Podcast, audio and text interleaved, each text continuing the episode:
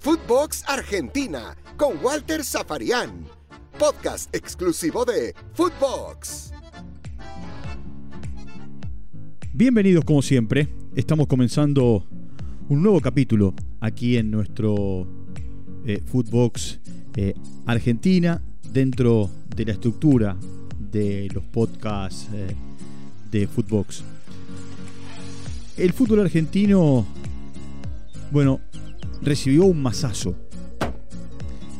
Con la eliminación de Rosario Central en la Copa Sudamericana a manos de Bragantino y con la eliminación de River a manos de Atlético Mineiro en la Copa Libertadores, los 13 equipos argentinos que arrancaron jugando los dos torneos continentales quedaron fuera. Oh no. Voy a hablar de fracaso y voy a hablar de frustración. Usted me dirá, pero muchas veces es lo mismo. No, esto es un fracaso del fútbol argentino. ¿Sabe por qué es un fracaso? Porque en la Libertadores todos pasaron la primera fase. Ahí Defensa, Vélez, Racing, Boca y Argentinos, todos desfilaron en octavos. River marchó en el partido de cuartos de final o en la llave de cuartos de final. Central en, la Sudamericana fue eliminado en eh, cuartos de final. Arsenal e Independiente en octavos. Newell's, Lanús, Talleres y San Lorenzo, los cuatro en la fase de grupos. Con este pequeño detalle, San Lorenzo venía de la Libertadores, de la fase previa de la Libertadores. Y al no entrar a la fase de grupos, cayó a la Sudamericana. Por eso es un fracaso. Porque el fútbol argentino, que en eh, las Copas Libertadores de los últimos 10 años, estuvo en 6 finales. Mire, salvo en 2020, en 2016 eh, en 2013 y en 2011. Después, las otras seis finales, siempre hubo un equipo argentino. Es más, de las seis finales, los equipos argentinos ganaron cuatro. Ahora, en los últimos 10 años, siempre hubo un equipo argentino, por lo menos en semifinales. Cosa que acá no ocurre.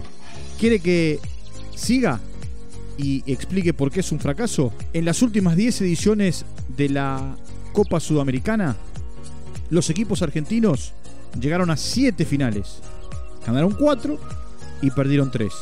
Quedó en el camino Colón, en aquel famoso partido con Independiente del Valle en Asunción. Quedó en el camino Huracán, en aquel, aquella llave contra Independiente de Santa Fe. Y Tigre, en aquel partido que quedó, o aquella llave en realidad, con el partido en San Pablo, que quedó inconcluso eh, frente al Sao Paulo, que terminó ganando el torneo.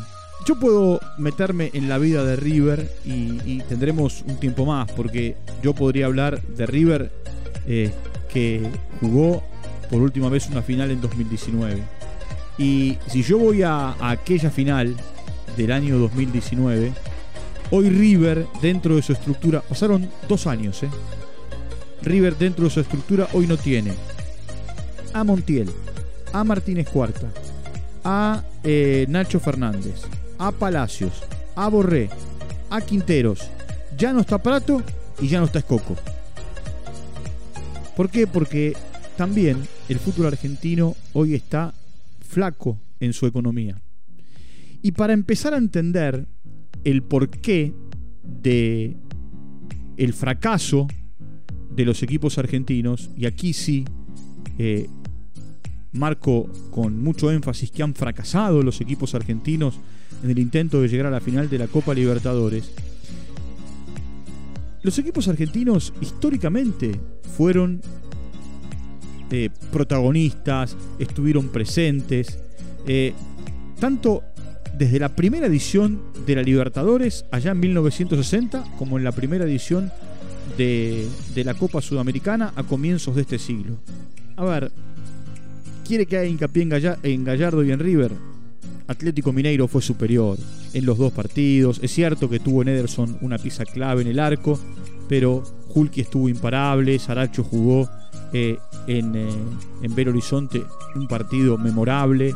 Eh, River no perdió por más goles en un momento determinado del partido de casualidad, porque Saracho la tiró por arriba del travesaño, porque Hulky la, la picó mal en, la segunda, en la segunda que tuvo. Es cierto que Ederson tapó algunas acciones que, bueno, como el tiro libre de la Cruz, que debió ser gol.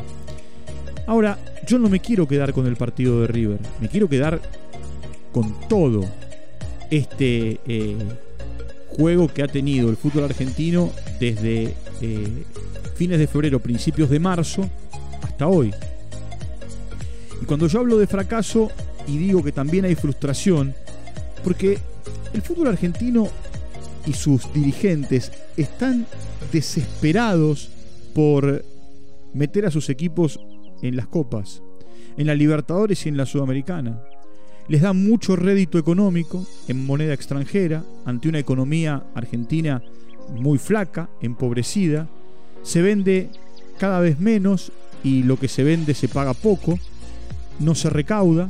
Los clubes argentinos están en eh, una situación complicada porque no pueden recibir público, pero siguen cobrándole a los socios. Y por el otro lado, y por el otro lado, hay toda una situación que tiene que ver con el campeonato. Un campeonato que del 2015 para acá, eh, mire que levantaron todos la mano, eh, diciendo que estaban de acuerdo, tiene una cantidad de equipos como en ningún lugar del mundo. Arrancamos en 2015 con 30 equipos. Y, hoy el fútbol argentino tiene 26 y tendremos 28 a fin de año. Y no hay descensos y los descensos llegarán recién a fines del año que viene. Bajarán 2 y subirán 2 y seguiremos teniendo 28. Ni quiero mirar para abajo. ¿eh? Que hoy en la segunda división, en eh, la primera nacional hay 35 equipos. Y si suben 2 y bajan 2 y se respetan los acentos de las categorías más bajas al Nacional B o a la Primera Nacional como se la llama ahora, a fin del año que viene tendremos 39 equipos en un solo campeonato, en un solo torneo. A esto hay que sumarle que eh, en, este último tiempo, eh, a ver, hay demasiada comodidad también en la dirigencia, en un montón de aspectos. Muchos dirigentes están en una sola de confort, no quieren salir de allí, están cómodos, están, están bien. Eh, la gente se enoja porque hemos visto partidos de Copa en casi todos los países con público y en la Argentina no. Hay una situación sanitaria, pero también la dirigencia ha hecho poco. Por más que se hayan reunido eh, en estos días para determinar cómo poner en práctica la vuelta de los espectadores. Igual, van los allegados, eh, que son amigos de los dirigentes, y después en los aeropuertos, como pasó en Córdoba el fin de semana, increpan a los jugadores. Insólito, realmente insólito. Se ven frustrados porque también utilizan estos campeonatos, los internacionales, para mostrar a sus jugadores. Y como le dije, hay cuatro equipos que desfilaron en la fase de grupos de la eh, Copa Sudamericana. Hay cinco equipos que fueron eliminados en octavos de final en la Libertadores. Es cierto, Argentino fue eliminado por River, pero fue eliminado. Hay dos equipos que fueron eliminados en octavos en la Sudamericana y lo hecho por Central y River, que son los que más lejos eh, pudieron llegar en, eh, en esta competencia. Ahora tienen que apostar al torneo local. Cada, cada puesto, cada posición, cada partido va a ser a ver, una final. Y mire que al campeonato, el campeonato lleva 6 fechas y quedan todavía 19 partidos por delante. Hoy, un lugar en la Libertadores o en la Sudamericana del próximo año es como buscar agua en el desierto para los equipos argentinos. Insisto que la economía en la Argentina no está bien, eh, la economía de los clubes flaquea, de hecho, en los tiempos de pandemia, el Estado tuvo que salir a ayudarlos a todos, ¿eh? en todas las categorías. Y, claro, se aferran a, a, la ilusión de jugar un torneo internacional.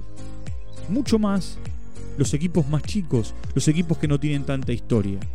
Defensa y Justicia este año es el único que pudo poner en su vitrina un título, porque ganó la Recopa por haber ganado el año pasado la Sudamericana, termina ganando la Recopa y al ganar la Recopa, bueno, termina eh, llevando a su vitrina un título más en el plano internacional. Pero más allá de ese triunfo, valiosísimo, importante, eh, disfrutable toda la vida para los hinchas de Defensa y Justicia, lo cierto es que 13 de 13 han quedado eliminados en, eh, esta, en esta temporada. Es más, si usted quiere que lo reduzca, 11 de 13 han llegado y han caído como mucho en octavos de final.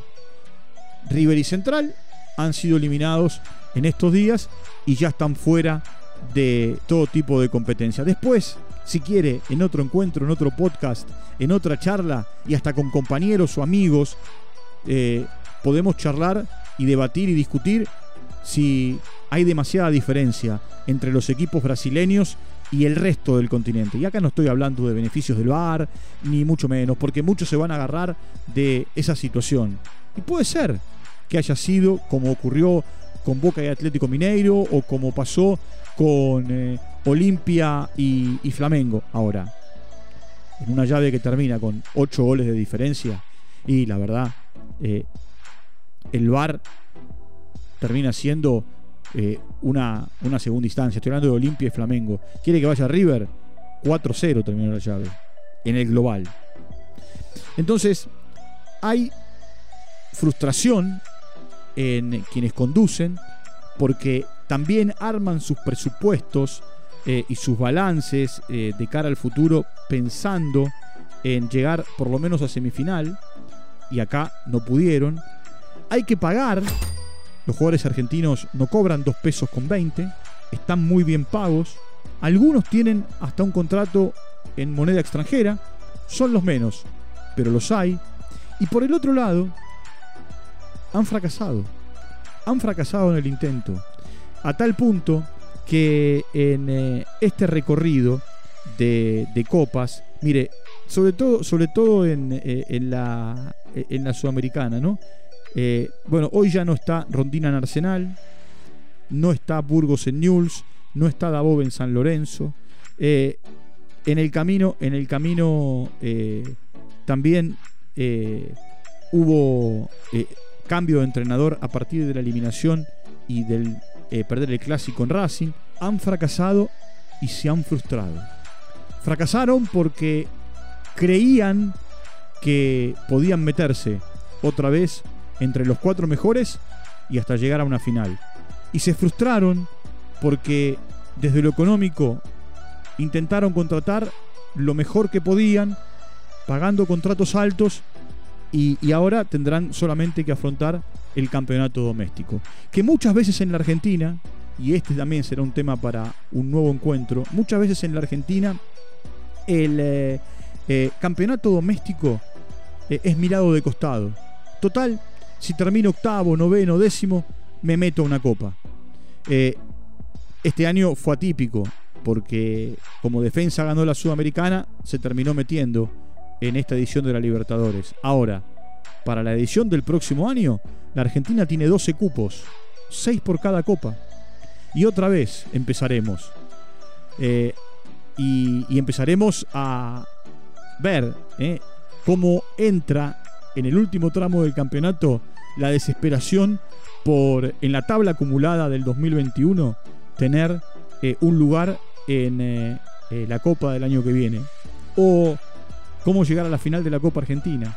Para, si estás afuera de los 10 primeros en el acumulado, bueno, tratar de, de meterse por esa vía en el año 2022 en un año atípico, del cual ya hablaremos eh, por la gran cantidad de partidos. Pero bueno, eh, un poco pasa por ahí eh, la, historia y la realidad del fútbol argentino. no es opinión, en realidad sí hay opinión de parte mía, pero también hay data, hay información. Y la información dice que ya no quedan equipos argentinos en ninguno de los dos torneos y que ahora solamente tendrán que abocarse a jugar el torneo doméstico.